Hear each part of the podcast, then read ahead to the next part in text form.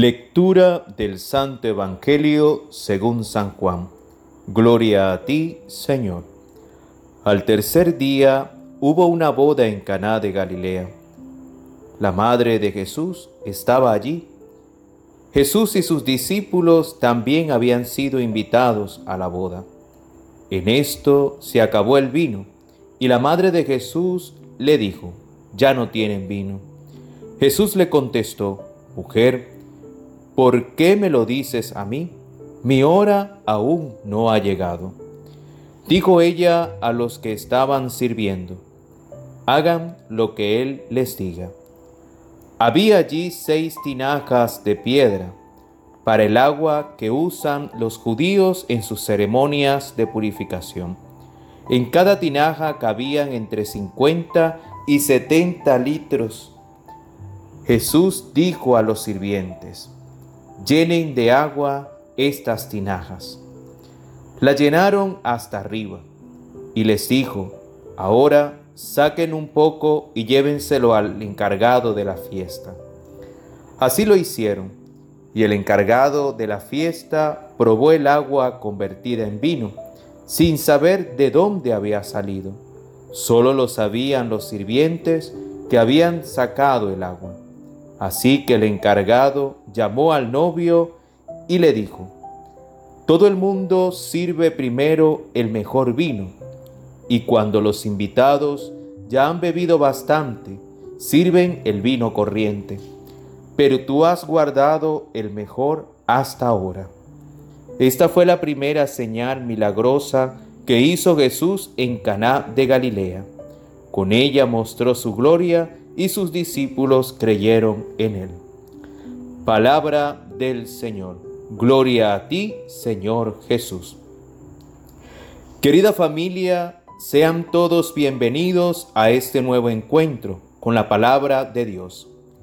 Ayer Venezuela celebraba la fiesta de la Virgen Nuestra Señora del Rosario, muy conocida con el nombre de la Chinita. Hoy el pueblo de Puerto Rico celebra la solemnidad de la patrona, nuestra Virgen María, bajo la vocación de Nuestra Señora de la Providencia. El himno a ella dedicado dice, Virgen Santa de la Providencia, Madre de Clemencia, honor del Caribe, protectora, Borinque te aclama. Y estas bellas palabras describen el significado espiritual de esta vocación. Y es precisamente lo que nos muestra el Evangelio que acabamos de escuchar. María como intercesora, clemente y confiada en la palabra de Dios.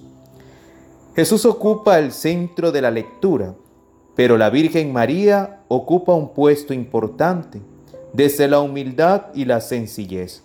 María es modelo de la fe y obediencia a la palabra de Dios. Hagan lo que Él les diga. Con esta expresión nos invita a todos nosotros adoptar una actitud de disponibilidad total a su Hijo Jesucristo. Dice el comentario de la Biblia del peregrino, esta invitación de María a realizar lo que Jesús diga son eco de la fidelidad a la alianza que aparece en el libro del Éxodo, capítulo 19, versículo 8. Haremos cuanto dice el Señor. En este sentido, vemos también la misión de nuestra Madre, la Virgen María, y es interceder por nosotros ante su Hijo como lo hizo en las bodas de Caná. Debemos recordar que el intercesor o mediador entre la humanidad y Dios Padre es Jesucristo, porque uno es Dios y uno también mediador entre Dios y los hombres, el hombre Cristo Jesús que se entregó a sí mismo para redención de todos, como aparece en la primera de Timoteo capítulo 2 desde el versículo 5 hasta el 6.